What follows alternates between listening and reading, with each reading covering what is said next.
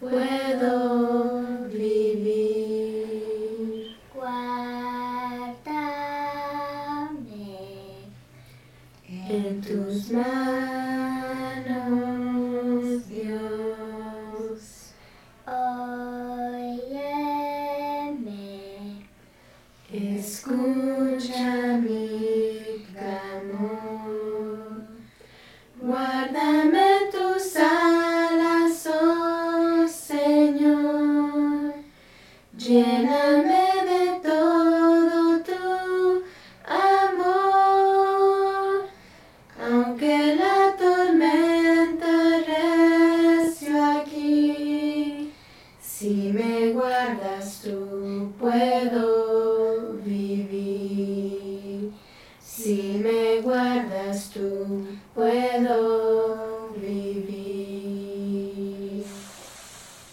A las mujeres del Nuevo Testamento.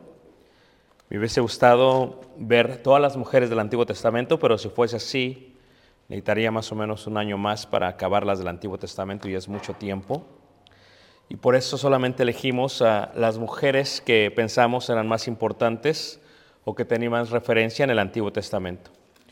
Ahora entramos a las mujeres del Nuevo Testamento y tenemos que empezar con, con María.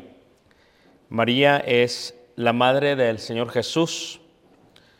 María realmente el nombre es Miriam. Miriam, que es la profetisa, segunda profetisa más importante del Antiguo Testamento, es María en griego. Miriam y María es lo mismo realmente. Era muy usual que en el Nuevo Testamento o que en los tiempos de Jesús se les pusiese Miriam o María a las mujeres, por cuanto Miriam, quien fuese la hermana de Moisés y por la importancia que ella tuvo en la historia del judaísmo, por eso le ponían de esa manera. Hoy en día sucede igual, creo yo que ya no después de los noventas, pero antes de los noventas, quien quiera que nació en los 60, 70, 80, aquí en la congregación creo que tenemos unas siete u ocho Marías. Algunas no lo quieren aceptar, pero su nombre es María. Y es muy usual que se llamen así. Bueno, así era también en el, en el eh, Nuevo Testamento o en el inicio de la vida de Jesús. María o Miriam significa amargura.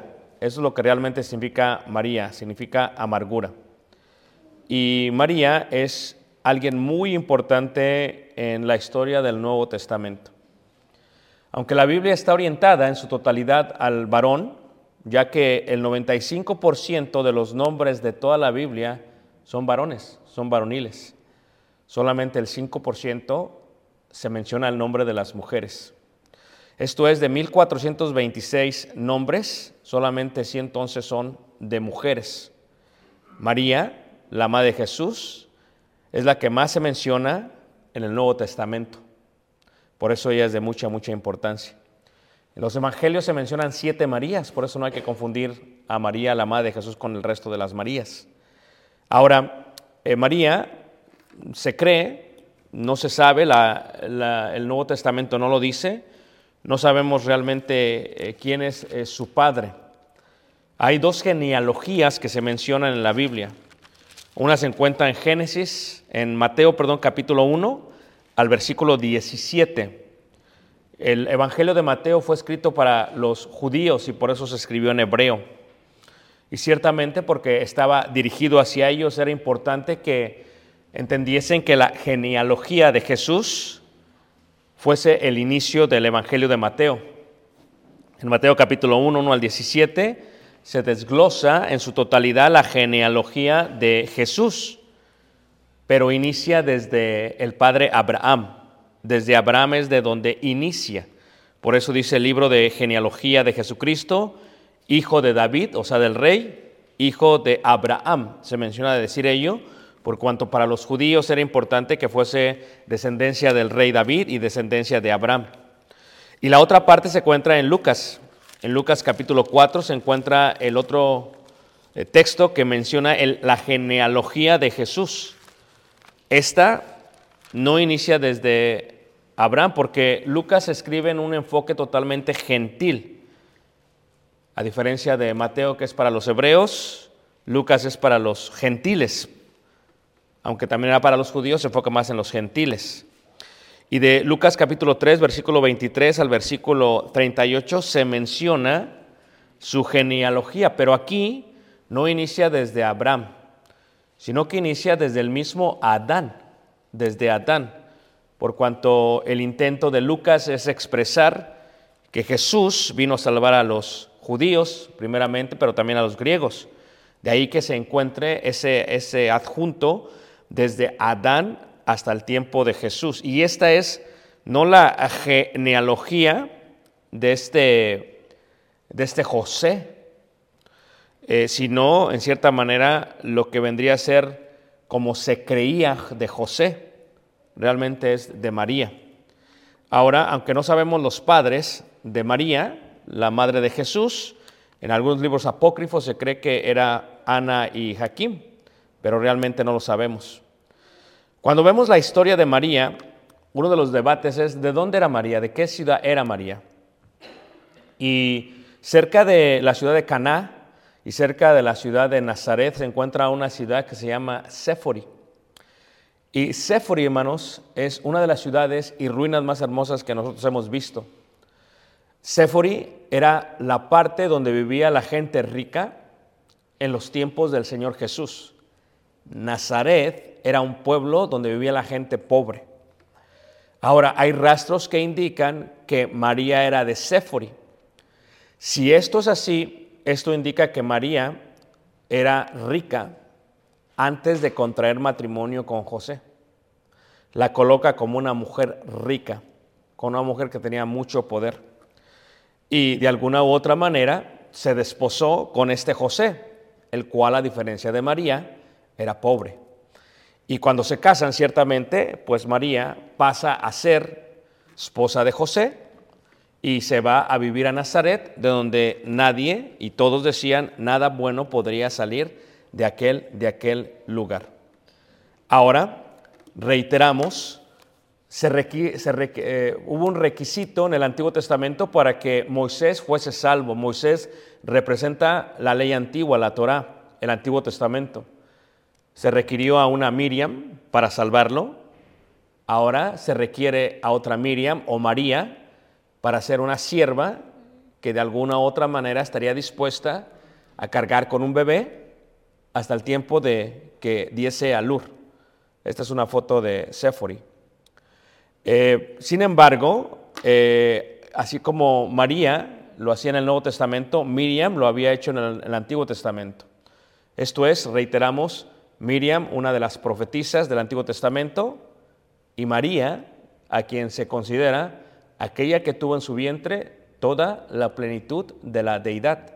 Esto es Jesús. Por eso María es muy, muy importante. Ahora, cuando vemos a María y cuando tratamos de observar la educación de María, sin lugar a dudas, María era una joven judía que guardaba muy bien la ley de Moisés. Y lo podemos ver a través de la escritura. En Lucas, por ejemplo, en el capítulo 1, en el versículo Lucas en el capítulo 1, donde se enfoca totalmente a el anuncio de que ella iba a ser aquella mujer que iba a cargar el Hijo de Dios, en el versículo Lucas capítulo 1, dice ahí en el verso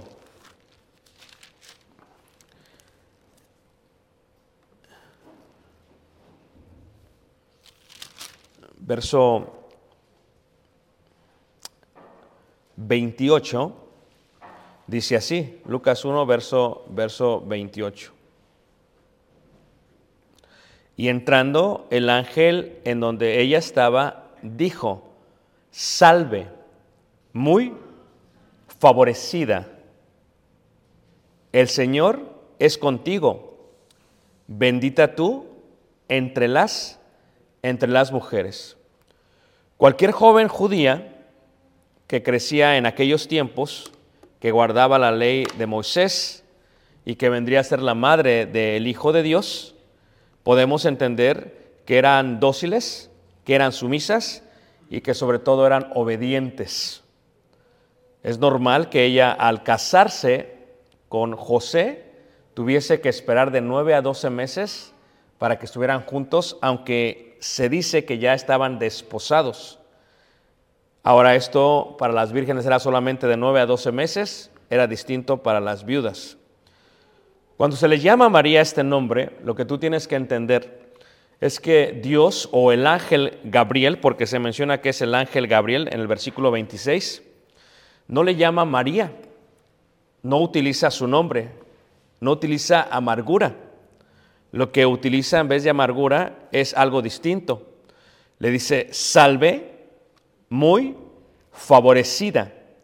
Y la palabra eh, muy favorecida indica una persona que está llena de gracia. ¿No podía Jehová o Dios elegir a alguien que no estuviera llena de gracia?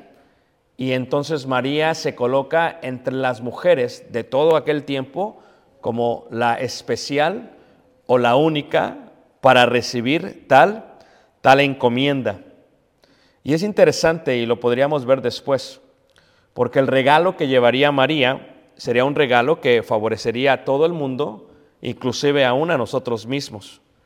Si todos han leído eh, el contexto de aquí, se han dado cuenta que María estaba desposada con José y que si recuerdan ustedes en cuanto a lo que es la ley de Moisés, si María quedaba embarazada, y la abandonaba su esposo José, María tenía que ser sacada fuera del campamento y tenían que matarla con piedras a causa de la fornicación que ella había eh, cometido. Así que cuando se ve esta plática entre el ángel Gabriel y María, lo primero que tienen que entender todos es que cuando le dice salve muy favorecida, bendita tú entre las mujeres, dice que ella se turbó con las palabras, con la salutación, y que luego el ángel al verse que se turbaba, le dijo, María, no temas, porque has hallado gracia delante de Dios.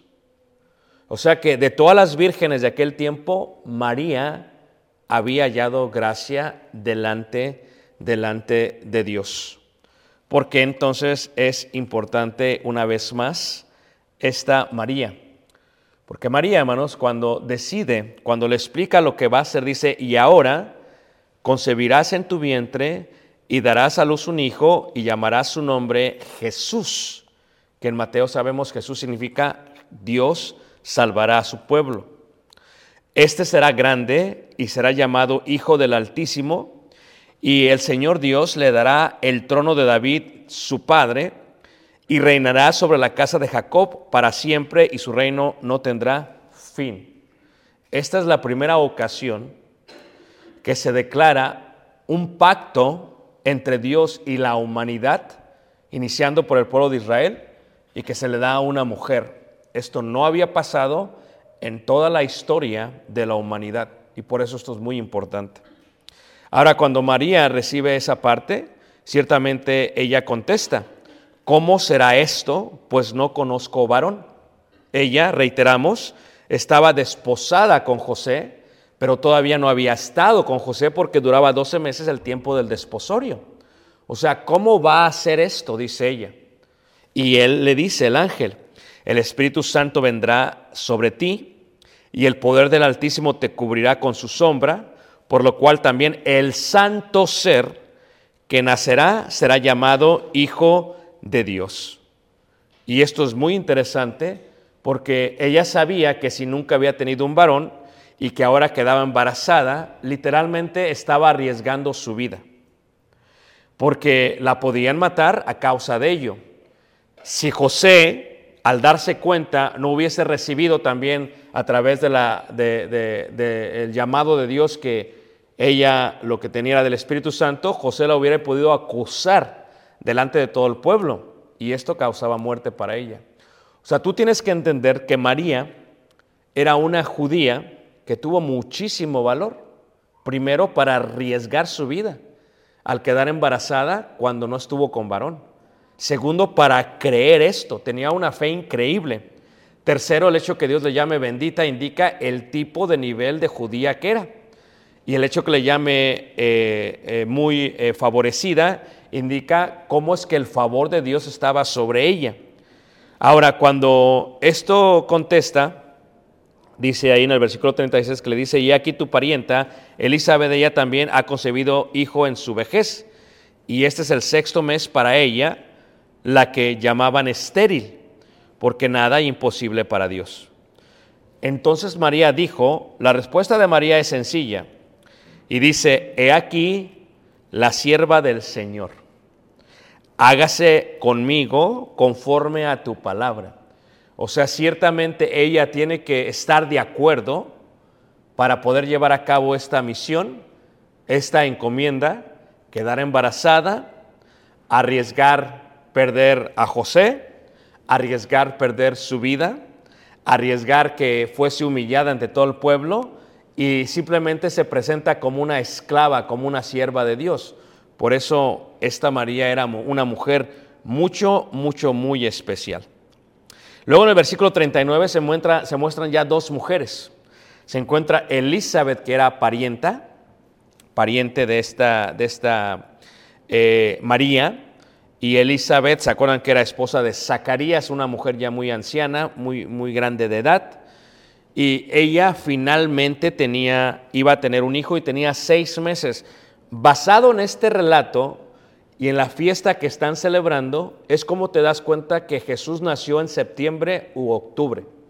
Ahí es donde tú conectas los seis meses de María o de Elizabeth embarazada, queda María embarazada, la va a visitar y de ahí empieza a contar el tiempo, son exactamente en el mes de septiembre que tuvo que nacer, una mentira que nació en diciembre. Y entonces ahí dice en el versículo 40 y, 41 eh, que cuando ella va a ver a su ah, eh, pariente Elizabeth, dice, y aconteció que cuando oyó Elizabeth la salutación de María, la criatura saltó en su vientre y Elizabeth fue llena del Espíritu Santo. Esto también es algo que no ocurría a todas las mujeres o a cualquier mujer, solamente ocurría a ciertas mujeres que Dios elegía en el Antiguo Testamento. Estamos de acuerdo que las siete profetisas tuvieron que hablar por medio del Espíritu Santo. Pero la idea general de que alguien fuese llena del Espíritu Santo competía solamente a los profetas y a los reyes y a ciertas personas en el Antiguo Testamento. Pero aquí ya hay un cambio radical en la historia. Ahora es una mujer. Y claro, dentro de su vientre tiene a Juan, quien sería Juan el Bautista. Y es verdad que Juan el Bautista y Jesús son parientes. No sé si son primos lejanos, pero de que son parientes, son parientes.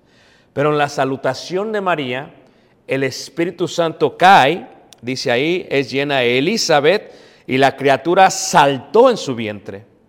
Por lo tanto, desde esos momentos vemos la gran bendición que tendría Juan el Bautista al preparar el camino del Señor. Lo está preparando realmente desde el vientre de Elizabeth, aunque después lo desarrolla mucho, mucho mejor.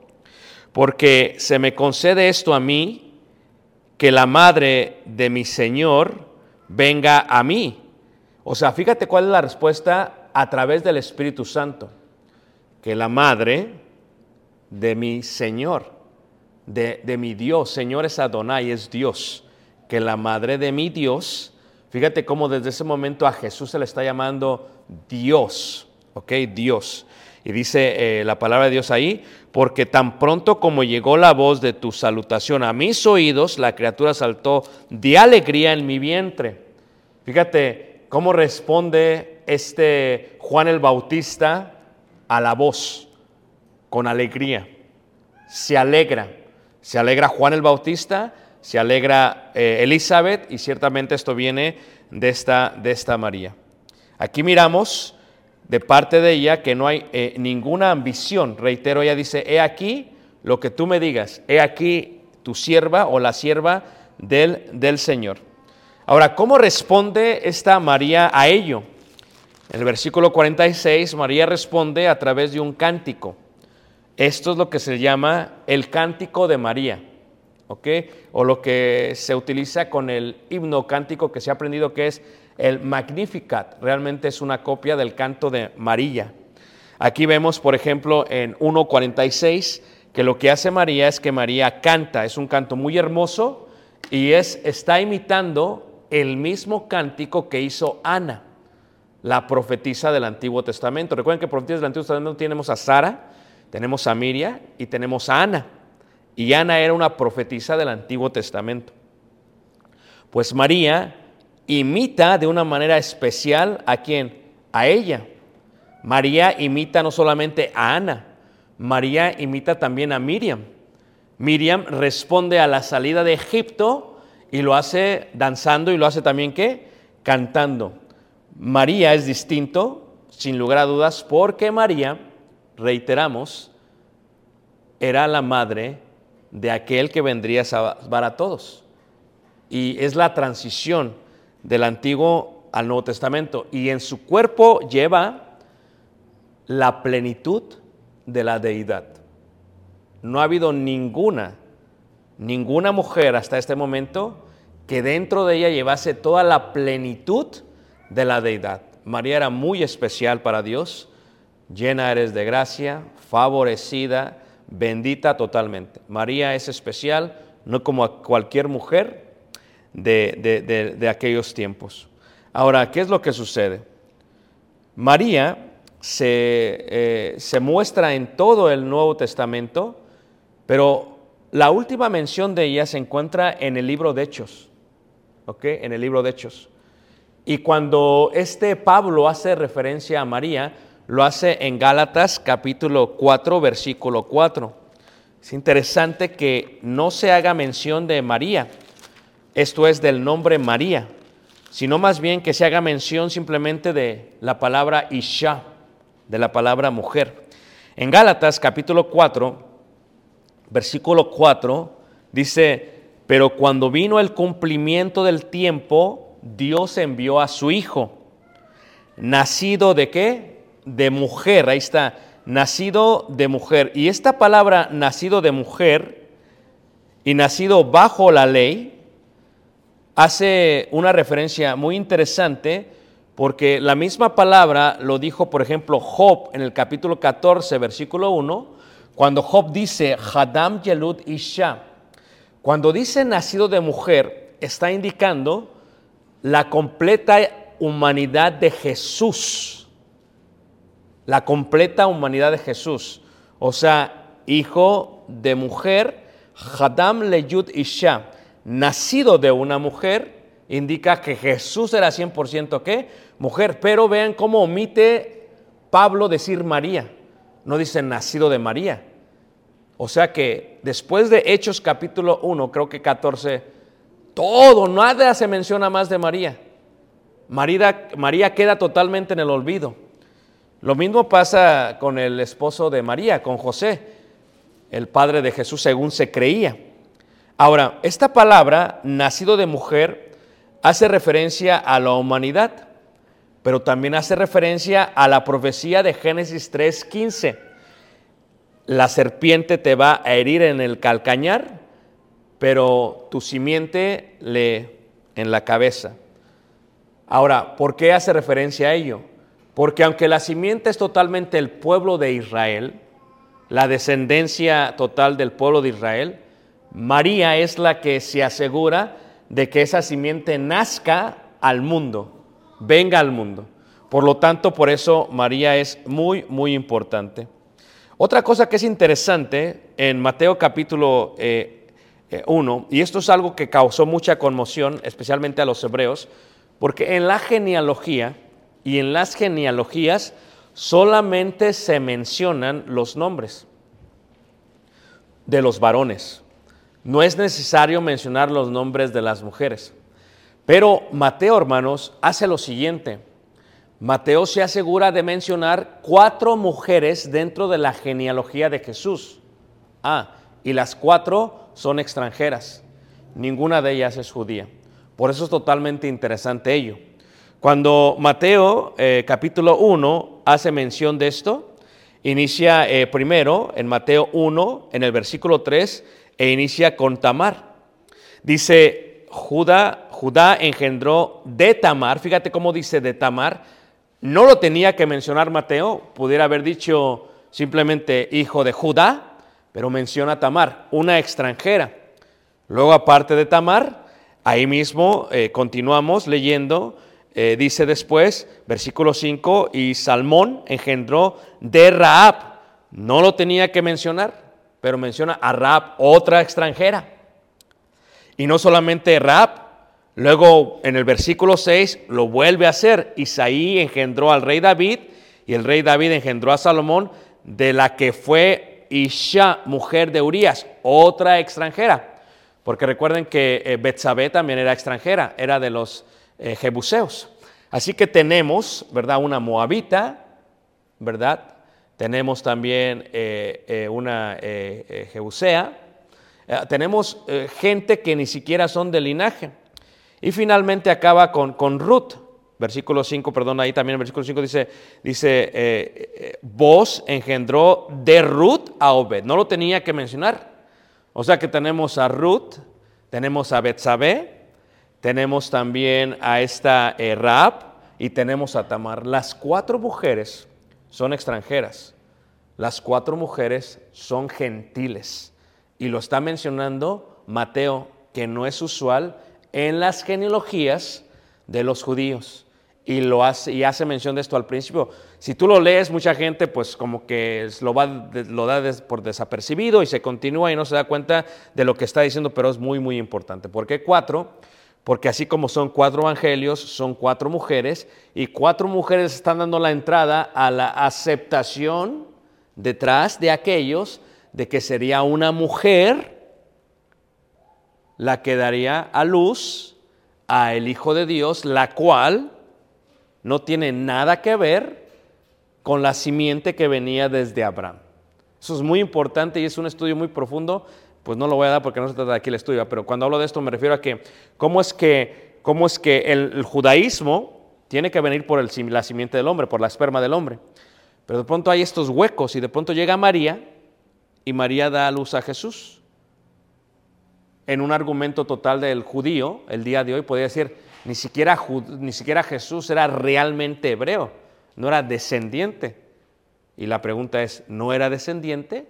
Totalmente. Era totalmente descendiente. ¿Pero por parte de quién?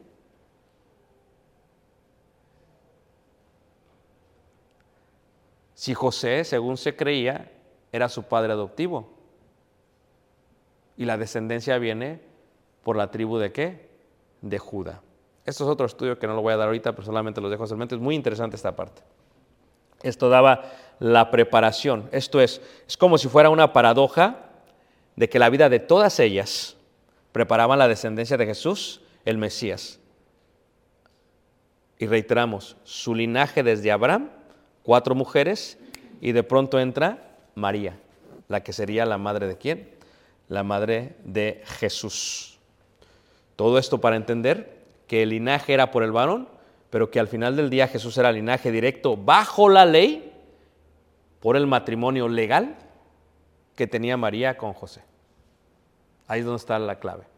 Esto indica que cuando era, había una adopción en el judaísmo, aunque no fuera linaje, automáticamente pasaba con todos los derechos a ser parte del linaje.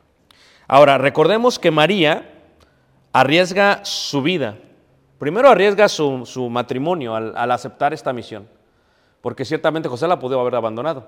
Arriesga su amor, arriesga su matrimonio. Luego arriesga su vida. Pero esto en el Evangelio de Juan capítulo 8, versículo 41, no, no anula que el judío o los judíos o los familiares de ella no supieran lo que había pasado. Eh, aunque Dios perdona todos los pecados, no quiere decir que a la iglesia se le va a olvidar. O como dice eh, el Talmud, la mujer perdona o la mujer puede perdonar. No quiere decir que la mujer pueda olvidar. No sé si me entienden lo que acabo de decir. Entonces, por ejemplo, aquí vemos, y aunque Dios ya perdonó los pecados, ciertamente está detrás de nuestra mente siempre lo que alguien hizo en el pasado. ¿Sí me entienden lo que estoy diciendo, hermanos? O sea, siempre va a estar ahí. O sea, metió, ahora sí como dice el dicho, ¿ah? metió la pata a la hermana o el hermano o el pie o como le quieran llamar, y entonces ahí se va a quedar y, arrastra a toda su familia. Ahí se va a quedar, no lo puedes quitar. O sea, Dios la perdona así, Dios lo perdona así, pero ahí está. O sea, ¿cómo lo vas a quitar? Ahí está. No lo puedes quitar. Entonces, cuando vemos a María, María ese fue el punto de ella. O sea, María si tú te das cuenta en cuanto a su vida, pues María eh, queda embarazada antes de que acabe el desposorio. Por lo tanto, el hecho que quede embarazada, está arriesgando su vida, pero como José se hace responsable de esta María y del embarazo de María, ciertamente no le pasa nada a esta María. Eso no quiere decir que no queda ahí la idea de que habían hecho las cosas en una forma equivocada. Por eso en Juan 8:41 eh, hacen esta mención. Vosotros hacéis las obras de vuestro Padre. Entonces le dijeron, fíjate, ya Jesús ha crecido, ya han pasado 30 años y todavía todos tienen y le echan en cara a Jesús esto. Dice, nosotros no somos nacidos de fornicación. Fíjate la indirecta que le acaban de hacer a Jesús. O sea, tú sí, porque sabemos cómo naciste. Sabemos que hace 30 años ni siquiera acabaron José y María el desposorio y te tuvieron a ti. Es como cuando alguien acelera una boda, ¿va? La aceleran, ¿por qué? Porque pues ya. ¿Tú crees que la gente no echa números? O sea, honestamente, hermanos, se casaron, ¿por qué? Porque estaba embarazada. ¿Tú crees que la gente no echa números? Y ciertamente ya cuando se le ve, eh, dicen por ahí, el vientre, o muchos dicen vulgarmente la panza, dicen, no, pues, a ver, y luego siempre dicen, no, es que es, siete vecino. ¿Cuál siete vecino? No la hagas. No, que nació a los cinco meses, ya bien grandote el niño, 10 libras. Dice, no, esto, esto, aquí hay algo, aquí algo pasó. Es lógico que cuando esto pasara en el caso de Jesús, es lógico que teniendo tanta familia en Belén, en Bethlehem, no encontrara lugar donde quedarse. Por eso, fíjate, María, más la pobre, ¿ok? Tiene esta misión. Arriesga su vida, arriesga su, su esposo, eh, toda la burla, toda, y luego llega a la tierra de sus padres, de José y todos, y resulta que no hayan un lugar para María. Pues ¿cómo la van a hallar está embarazada? No, pues que se quede con, que hay que ver con quién se queda. Que se, ahora, ¿no es cierto que las mujeres embarazadas deben de tener prioridad en la vida de todos hermanos? pues estamos ocupados aquí, saquen a todos y metan a la embarazada. No fue así con María, porque reiteramos, desde el principio María tuvo que lidiar con este tipo de humillación por parte, por parte de todos. Ahora, cuando se le menciona esto como una eh, judía que guardaba la ley de Moisés, sujeta a la ley de Moisés, por eso fue favorecida por Dios, por eso era bendita, cuando se menciona este, esta parte, estoy seguro, estamos seguros, que María tuvo que estar en una sinagoga. Y si estuvo en una sinagoga, estamos seguros que tuvo que escuchar eh, todo lo del profeta Isaías. Estoy seguro que tuvo que escuchar la idea de que Jesús nacería de una virgen.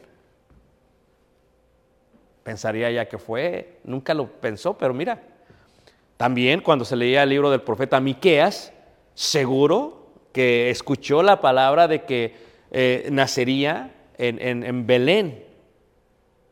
O sea, todo esto, hermanos, es como que tiene que ver con ella, ¿no?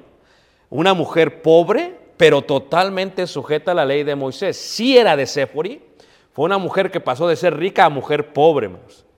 Pero de la ley de Moisés siguió haciendo lo que tenía, lo que tenía que hacer. Cuando da luz a Jesús, da luz en un pesebre. Y el pesebre nunca son de madera, ¿ok? Esta es una idea que se lo inventan eh, en, los tiempos medievales. Siempre son de cemento, son de, no de cemento, de piedra. Porque los, los, pesebres eran de piedra, los labraban y hacían como una pila. Y ahí tomaban los caballos. Entonces así es como ves a María en, medio de un pesebre, en un establo, porque no se halló lugar para ella, porque pues ya les acabo de explicar. O sea, fíjate, todavía ella y da luz y coloca al bebé en el pesebre, ¿verdad? Y lo pone, lo pone ahí.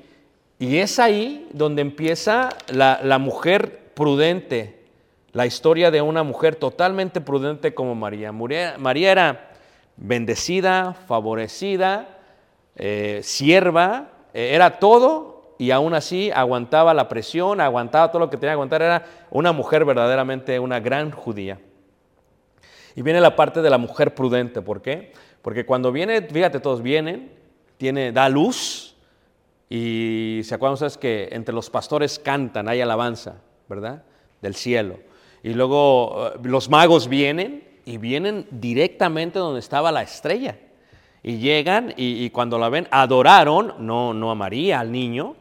Eh, y cuando adoraron al niño le dieron presentes, le dieron oro, le dieron este, eh, mirra, le dieron todos estos regalos, ¿verdad? No, no, no se llamaba es, eso es fábula, eso no, no es así, ¿ok? Y tampoco iban en un caballo y, y camello y elefante, eso es pura idea humana, ¿ok? Vienen, le adoran y automáticamente cuando José se entera que tienen que salir de ahí, salen hacia Egipto. María hace el recorrido con su bebé a Egipto.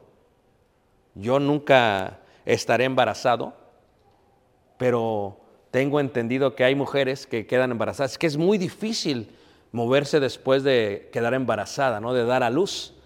Pues sí, aquí María, vamos. Se va hasta Egipto, vamos, una travesía increíble. No anda con que no voy a ir a la iglesia, no, ya que pasen cuatro meses. Pues espérate. O sea, María es María. Una mujer que queda embarazada y vámonos. ¿Me entienden? Una mujer que está embarazada y ahí va desde Nazaret hasta Bethlehem, que son aproximadamente una semana. Pero como mujer embarazada, dos semanas. Porque nunca he estado embarazado, pero tengo entendido que las mujeres tienen que ir al baño constantemente. Imagínate si llevan el asno en el burro, tiene que bajarse y tiene que subirse y tiene que bajar. O sea, se, dobla el tiempo, ¿no? Que los dolores, que esto y lo demás. Así era María. Una mujer valiente, una mujer que no se daba por vencida, una mujer que estaba dispuesta a ir más allá. Así que salió hacia Egipto porque su hijo tenía un problema. Fíjate, está arriesgando ahora su vida por su hijo, después de que el ángel enfermó a ella. Prudente totalmente. ¿Por qué? Porque estaba totalmente sujeta a la ley. En Lucas capítulo 2, versículo 22, se habla que cuando se relata la historia de este Jesús, en Lucas capítulo 2, versículo 22, dice la escritura, y cuando se cumplieron los días de la purificación de ellos, conforme a la ley de Moisés, le trajeron a Jerusalén para presentarle al Señor, o sea, sujetos a la ley. Dice el Señor, circuncídale, le circuncidaron los ocho días. Dice la ley de Moisés, llévalo al templo, va, que acaben los tiempos de la purificación y luego lo llevas. Fíjate que no tenías cosas, no tenías cosas. O sea, si algo podrían aprender las mujeres que dan a luz, es de María. Yo no sé qué es porque nunca lo voy a comprender. Me imagino que es muy difícil, ¿no? Pero a veces con un dolorcito de estómago ya ni quieren venir. Sin embargo, María, dando a luz, vámonos. ¿Por qué? Porque tenía que guardar la ley de qué, hermanos? de Moisés. Y en esa ida hacia el templo, no solamente fue, ofreció lo que tenía que ofrecer. Y fue ahí donde sana Jesús a Simeón. Es ahí donde la profetisa también Ana del Nuevo Testamento eh, habla de, de Dios. Y entonces ella guardaba todas las cosas en su corazón. Fíjate que María, hermanos, hizo todo conforme a la ley. Luego, eh, en una de las fiestas judías, llevan a Jesús, ya crece el niño, 12 años, regresan de Egipto, lo llevan. Y son unas travesías increíbles. ¿Se acuerdan ustedes que se les olvida? Y regresan. Y cuando regresan, ¿verdad? Ciertamente Jesús les dice a ellos, Lucas capítulo 2, versículo, eh, eh, versículo 49. ¿Por qué me buscabais? ¿No sabíais que en los negocios de mi padre es necesario que estar? Prudente María, sí, versículo 51, descendió con ellos y volvió a Nazaret y estaba sujeto a él, a ellos, y su madre guardaba todas las cosas en su qué?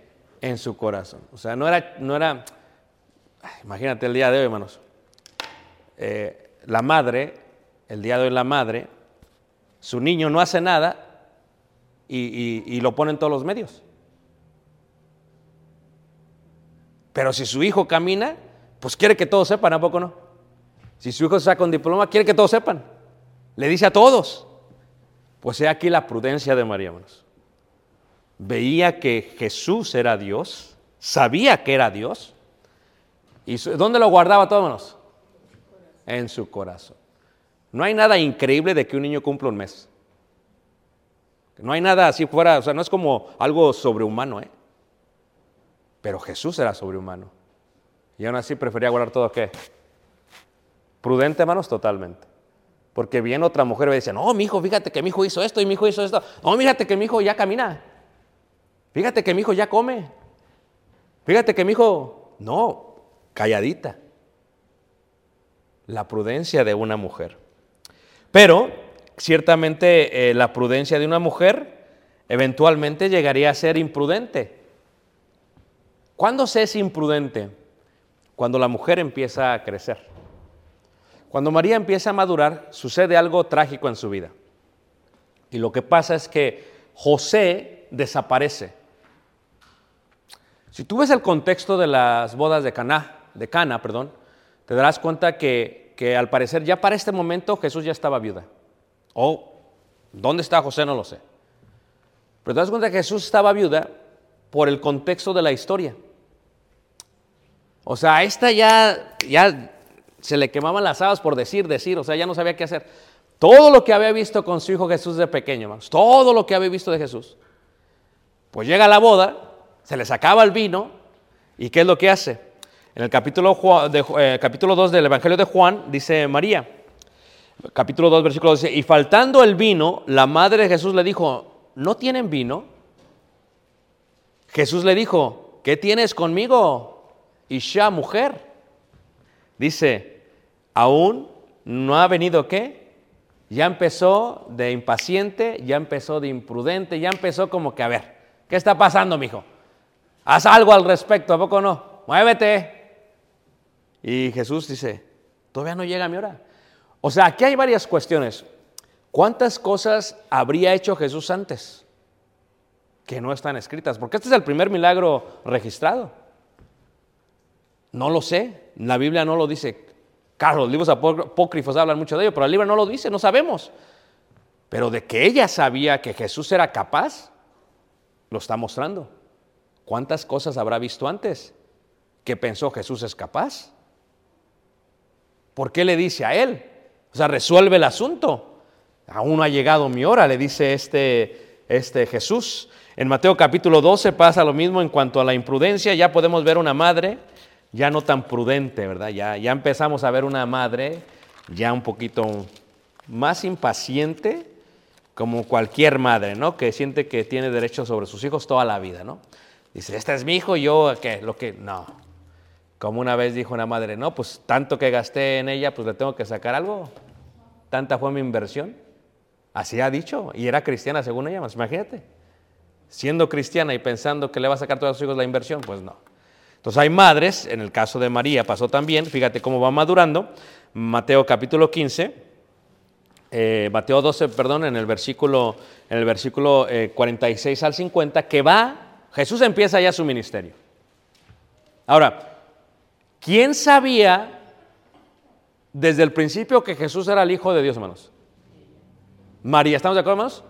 ¿Quién sabía a qué había venido? María. ¿Estamos de acuerdo? Él salvará al pueblo. De todos, ¿quién sabía que había iniciado su misión? María. O sea, si María está ocupado, mujer, en la misión, ¿por qué te metes? Y fíjate María, la imprudencia, dice ahí que fue y, estaba afuera, no se metió, ¿eh? Fíjate, María quiere como que, aquí mando yo, ¿a poco no? Aquí lo mío es lo mío. Y dice, versículo 47, y le dijo uno, he aquí tu madre y tus hermanos están fuera y te quieren hablar. ¿Por qué no pasaron? Aquí ya vemos la ausencia de José. Si ves este, esto, ya no está José. Tampoco está José en los, las bodas de Cana. ¿Por qué no está José? Porque si no hubiera sido José el que le hubiese hablado a Jesús, pero ya no está José. Como que se desapareció José y ahora entra el Padre Celestial, porque no quiere Padre terrenal. Y entonces cuando llega aquí miramos a María un poco desesperada afuera, ¿verdad? No entra, está afuera, se espera afuera. Vemos también eh, cómo maneja a los hermanos, aquí están afuera conmigo, se llega con los hijos, con los hermanos, porque tuvo más hijos María, esa idea de que nunca tuvo hijos, no sé dónde la sacan la gente, si aquí en la Biblia relata que tuvo más hijos, y aquí lo vemos en esta idea. Y luego dicen algunos, no es que eran primos, no, no, en la Biblia dice es que hermanos habla de primos, no, no, María tuvo más hijos porque conoció más hijos, lo dice Marcos y lo dice Mateo también. Y dice en el versículo 48, dice, en el versículo 48 dice, respondiendo él, al que le decía esto, dijo, ¿quién es mi madre y quiénes son mis hermanos? Y extendiendo su mano hacia sus discípulos, dijo, he aquí mi madre y mis hermanos, porque todo aquel que hace la voluntad de mi Padre que está en los cielos, este es mi hermano y hermana y qué? Y madre. ¿Qué habrá sentido María, hermanos? A ver, ¿qué habrá sentido María, hermanos?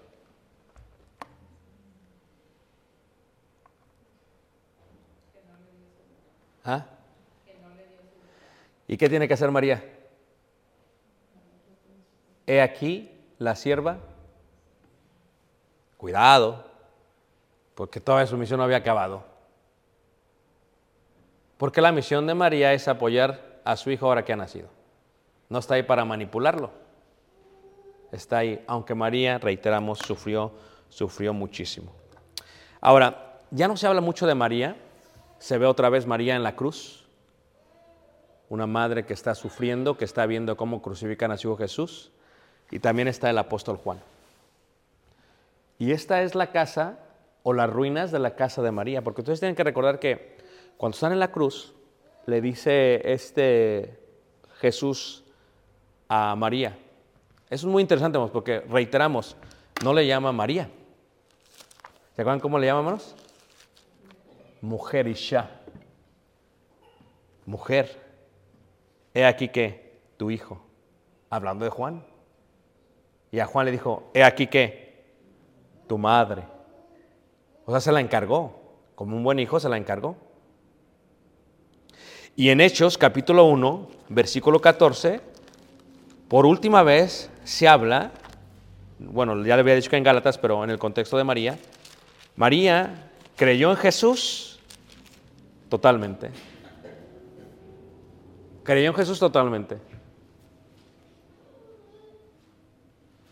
Porque vino a ser un discípulo también de Jesús. Hechos 1, versículo 14, dice, todos estos perseveraban unánimes en oración después de haber visto ascender al cielo los, los, apóstoles. Y luego con las mujeres y con María, la madre de Jesús, ¿y con qué? Toda la familia había venido a ser discípulo de Jesús. Pero la historia relata que Juan se va a Éfeso, y la Biblia lo dice. Después de ahí de Éfeso lo mandan a, la isla de Patmos, donde escribe, eh, donde tiene la revelación del Apocalipsis. Y aquí están las ruinas, bueno, ya la construyeron, reconstruyeron, ¿va? De la humilde casa de María, donde ésta al parecer fallece, donde ésta muere, en Éfeso. Mucho, muy lejos de Jerusalén, porque Juan se la había llevado, porque la tenía que, que cuidar. María, hermanos, una increíble mujer. Tu hermana en Cristo, sí, mi hermana en Cristo también porque si fue discípulo de Jesús, fue miembro de la iglesia también. Así que es tu hermana y es mi hermana. No mi madre, fue mamá, fue madre de Jesús, pero hasta ahí. No hay más. Una increíble mujer totalmente. Favorecida, lo dice la Biblia. Bendita, lo dice la Biblia. Una increíble judía, lo dice la Biblia. Sí, totalmente pero como cualquier ser humano cometió errores. Su imprudencia lo llevó a cometer errores. Trató de acelerar el, ministerio de Jesús. Trató de llamar a Jesús. Pero una increíble mujer. ¿Qué podemos aprender de ella? Muchas cosas. Muchas, muchas cosas. Si fue que vivió en Séfora y se fue para Nazaret, podemos ver su gran humildad. El hecho que fuera bendita es porque guardaba la ley de Moisés. Podemos aprender su alegría que cuando sabe algo que le da a Dios se pone a cantar. Podemos ver también que estaba dispuesta a arriesgar su vida por la misión de Dios, por la encomienda de Dios. ¿Qué podemos aprender de ella? Podemos aprender el gran amor que le tenía a José, a Dios, pero sobre todo a Jesús. Podemos aprender de ella también el hecho de que, a pesar de que corría peligro, estuvo dispuesta a morir por Jesús.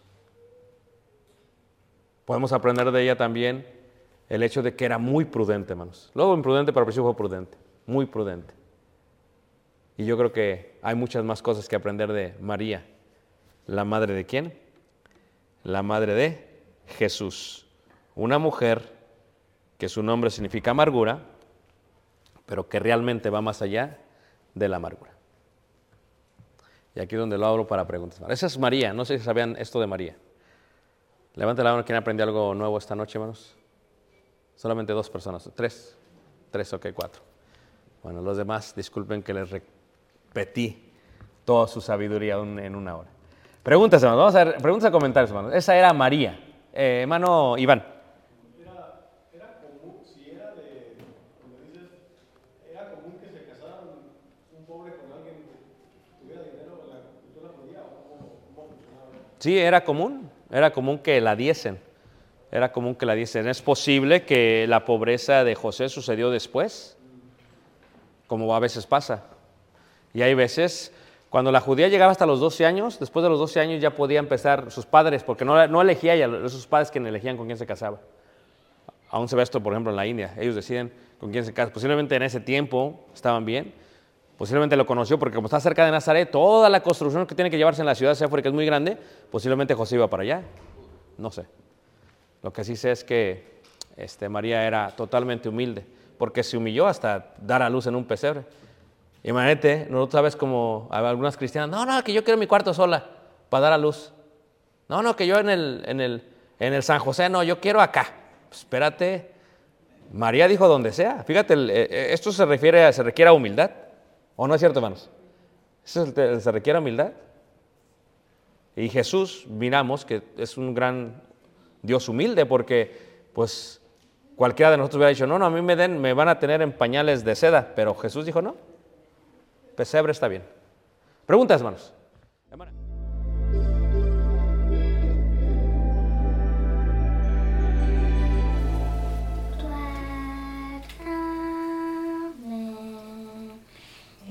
Tus manos,